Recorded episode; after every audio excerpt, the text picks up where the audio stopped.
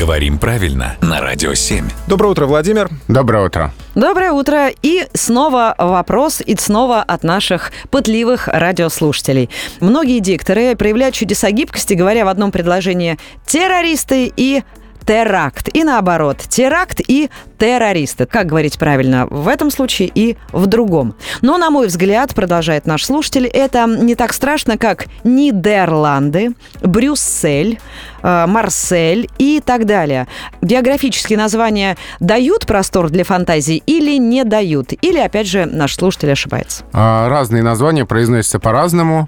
Брюссель и Марсель произносятся именно так, с твердым «с». А вот Одесса с мягким словаре указывает, что произношение Одесса неправильно. То есть здесь очень индивидуальная ситуация. Дело в том, как давно название в русском языке, насколько оно удобно для произношения и так далее. И по поводу террористов или террористов, теракт-теракт, здесь э, словари пишут, что только теракт, но при этом у слова террор и производных есть два варианта произношения. Террор и террор. Mm-hmm. То есть здесь все очень индивидуально. Здесь, к сожалению, не получится сказать, что во всех случаях согласные произносятся твердо или во всех случаях мягко. Нужно запоминать и смотреть словарь. Именно Спасибо. Так. Спасибо, Спасибо, Владимир. Ко всем обращаюсь. Э, дорогие наши слушатели, отправляйте свои вопросы Владимиру Пахомову. Непосредственно будем передавать и разбирать здесь в эфире «Радио 7».